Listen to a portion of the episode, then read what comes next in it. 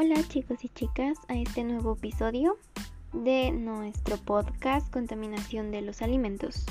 Mi nombre es Daniela y vamos a seguir hablando sobre el tema de métodos de conservación de los alimentos. Empezamos. ¿Por qué hablaremos sobre este tema y por qué es tan importante tocarlo? Bueno, la conservación de los alimentos evita el crecimiento de los microorganismos como las levaduras u otros microorganismos, eh, como por ejemplo bacterias, virus. Eh, esto es para reducir también incluso la oxidación de las grasas que causan acidez. Pero para lograr que esta conservación eh, evite la descomposición por la pérdida de provocada por la pérdida de las características organolépticas, higiénicas y nutricionales de estos alimentos, es necesario aplicar tratamientos adecuados y procesos que transformen los alimentos frescos en productos que puedan mantener una óptima calidad por un periodo de tiempo pues más, más prolongado. Así entonces los alimentos se mantienen o mantienen la inocuidad por más tiempo, un aspecto, una textura y un sabor pues que sea agradable. Y según el método que utilicemos puede llegar a conservar su valor nutritivo similar al original. Sin embargo, pues cabe aclarar que no hay ningún método de conservación que brinde resguardo durante un tiempo ilimitado frente a riesgos potenciales. Y para esto vamos a tener em, dos tratamientos. El retardo de la actividad microbiana esto se logra al, eliminar u obstaculizar el crecimiento de los microorganismos existentes por métodos como bajas temperaturas, desecación y, y destrucción por calor. Y el otro método y el retraso de la autodescomposición, que es a través del escaldado, que es someter al calor.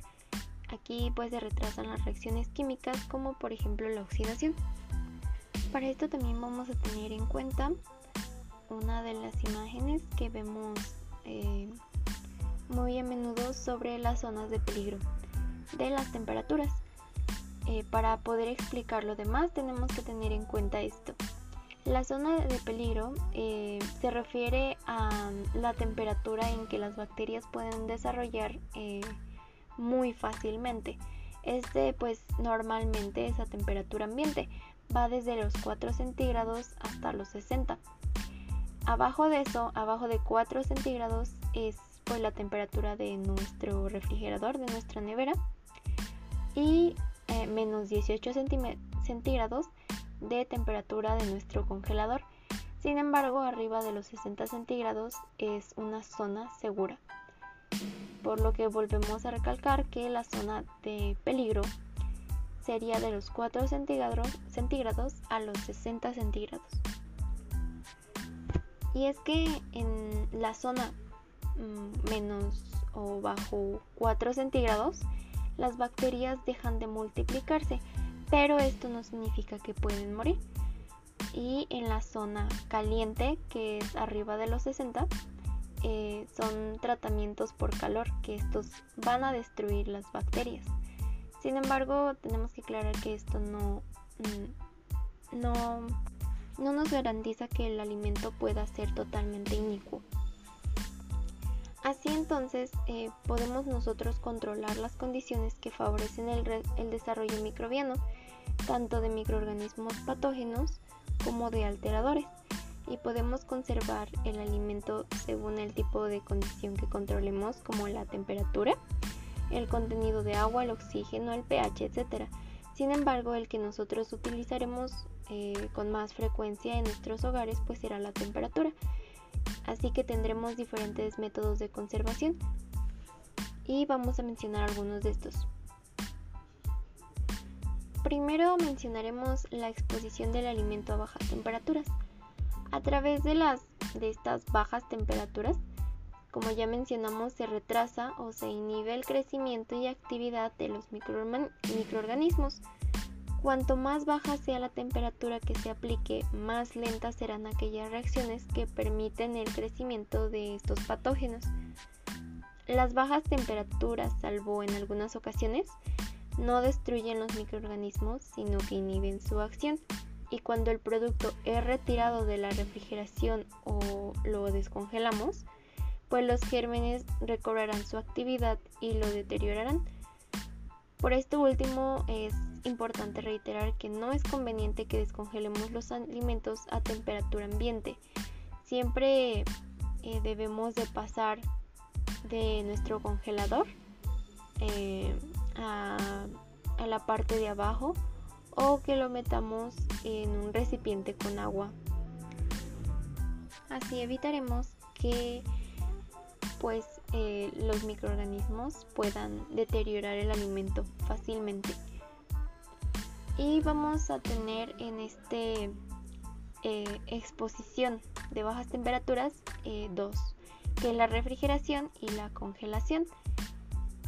también está la ultracongelación, pero esto Mm, tal vez va aplicado más a las, eh, a las empresas o a la industria eh, alimentaria. Así que la refrigeración consiste en mantener el alimento a bajas temperaturas sin que llegue a congelar, congelarse, que va desde los 2 a los 8 centígrados. Eh, a esta temperatura los microorganismos se multiplicarán muy lentamente. Pero en la congelación pues va a consistir en someter el alimento a temperaturas inferiores al punto de congelación durante un tiempo reducido, es decir, como habíamos mencionado, de menos 18 centígrados o menos. Este proceso va a provocar que parte del agua del alimento se convierta en hielo. Así estos microorganismos que existen previos a la congelación no van a crecer, pero tampoco van a morir. Del punto de vista nutricional, es recomendable que cuando se saquen estos alimentos se utilicen eh, del refrigerador, se utilice en la cocción el líquido que estos liberan, ya que en este líquido puede encontrarse una gran cantidad de vitaminas y minerales hidrosolubres que podemos perder si no lo utilizamos. Para mencionar la ultracongelación, esta es apta para gran variedad de frutas, verduras carnes, mariscos, pescados, así como alimentos precocidos. Mediante este proceso se va a someter al alimento a un enfriamiento muy rápido, llevándolo a temperaturas inferiores de menos 30 centígrados, lo cual permite que se formen cristales de hielo de menor tamaño, que evitan la ruptura de los tejidos del alimento es decir, en la congelación como la formación del cristal de hielo es más lenta, su tamaño es más grande y por lo tanto rompe tejidos. Para seguir con este tema vamos a hablar de los métodos de cocción eh, a altas temperaturas eh, ahora. Como hemos hablado durante todo nuestro episodio, es importante realizar una cocción adecuada de los alimentos para destruir a los microorganismos, siendo esta pues la alternativa para la conservación del alimento. Por otro lado, también se debe tener cuidado al momento de preparar los alimentos, ya que pueden sufrir pérdidas de vitaminas y minerales. Por lo tanto, pues se debe considerar que los métodos de cocción eh, que producen pérdidas de nutrientes, aunque en menor medida que otros hay que tener en cuenta estos dos detalles. Eh, una, pues destruir, o nuestro objetivo será destruir los microorganismos, pero pues aún no debemos de perder los nutrientes que contiene este alimento. Algunas técnicas de cocción, vamos a mencionar algunas que utilizamos en nuestro hogar. Por ejemplo, el hervido. Eh, este se caracteriza por sumergir el alimento dentro de un recipiente con agua en ebullición. Esta es una temperatura máxima de 100 centígrados. Las ventajas eh, de esta pues es que no se necesita grasa. Sin embargo, las desventajas es que puede darse pérdida de nutrientes, sobre todo de vitaminas, eh, si se sobrepasa este tiempo de cocción. El segundo es eh, el segundo método es a vapor. Este se caracteriza por la cocción que se va a realizar a través del vapor de la, de, pues sí, del agua. La ventaja es que estos alimentos eh, se cuecen más rápido y se pierden menos nutrientes. Conservan el aroma, sabor, color y vitaminas y minerales. El tercer método es a microondas. Estos son pues ondas electromagnéticas que generan una energía que penetra el alimento. El calor se transmite a través de estos alimentos. La ventaja es que el alimento pues se va a cocinar sin pérdida por deshidratación y tampoco pues obtiene fenómenos de tostación. Y en muchos casos los alimentos se cuecen en menor tiempo eh, que por otros métodos. Sin embargo, las desventajas es que pues no va a llegar a una temperatura en la que se puedan matar los microorganismos. Entonces, mm, por ejemplo, cuando tenemos em, comida del día anterior y la queremos recalentar, pues es preferible que lo hagamos en la estufa y no en el microondas. A baño María, la cocción pues es lenta, el calor llega al alimento a través del agua que está en el recipiente, la cual no debe llegar a la ebullición. La ventaja es que es muy útil en preparaciones que son muy sensibles al calor directo, por ejemplo los flanes o budines, eh, que en general tienen una gran cantidad de huevo en su preparación. Y también es ideal para preparar caramelo, por ejemplo. Otro método es a la parrilla. Esta es una cocción a distancia, distancia variable pero siempre pequeña y todas las partes del alimento se encuentran a, a igual distancia. La ventaja es que pues se seca la grasa, se forman productos de tostación en la superficie que pues le va a dar el sabor a nuestro platillo. El siguiente es asador. Eh, la fuente de calor se encuentra más alejada y a diferentes distancias con el alimento este se cocina al mismo tiempo eh, el interior eh, que el exterior. Aquí pues las vitaminas sensibles al calor se van a destruir parcialmente. Así que evitar exceder tiempo de cocción porque pues estas carnes pueden perder agua y cambiar sus características organolépticas como olor, sabor y color. Solamente mencionamos algunas, sin embargo, no todas de ellas, como dijimos, por ejemplo el del horno, son seguras para poder matar los microorganismos de nuestros alimentos. Por ello, mm, siempre mm, se debe de investigar bien cómo eh, se tienen que calentar los alimentos, dependiendo de qué alimento vaya. Y el problema es que, por ejemplo, cuando es la carne, esta carne a término medio, pues aún queda cruda o poco cocida, que son la principal fuente de intoxicaciones alimentarias, debido pues a la presencia de estas bacterias, principalmente como la E. coli, la salmonella y la listeria.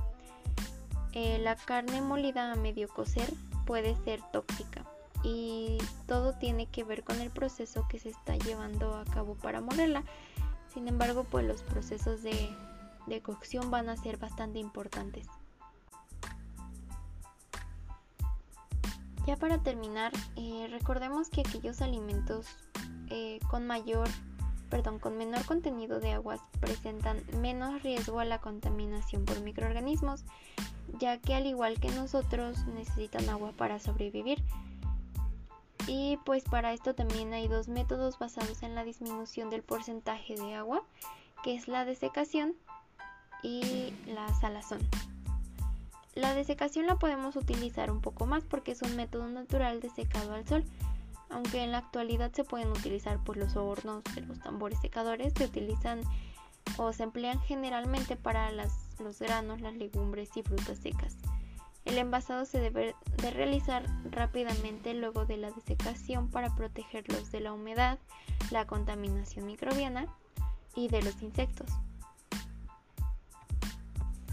Como resumen de nuestro capítulo, la conservación de los alimentos corresponde entonces a un conjunto de técnicas encargadas de aumentar la vida y disponibilidad para el consumo humano de un alimento, por ejemplo, carnes, pescados y pollos que tienden a descomponerse en menor tiempo eh, debido a la oxidación.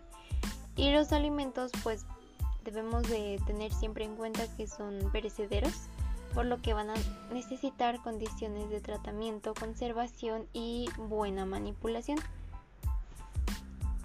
Por lo tanto, nosotros debemos tener bien en cuenta cuáles son las temperaturas fuera de peligro y cuál es el, mejor método para eh, nosotros guardar un alimento, ya sea que lo podamos refrigerar o congelar.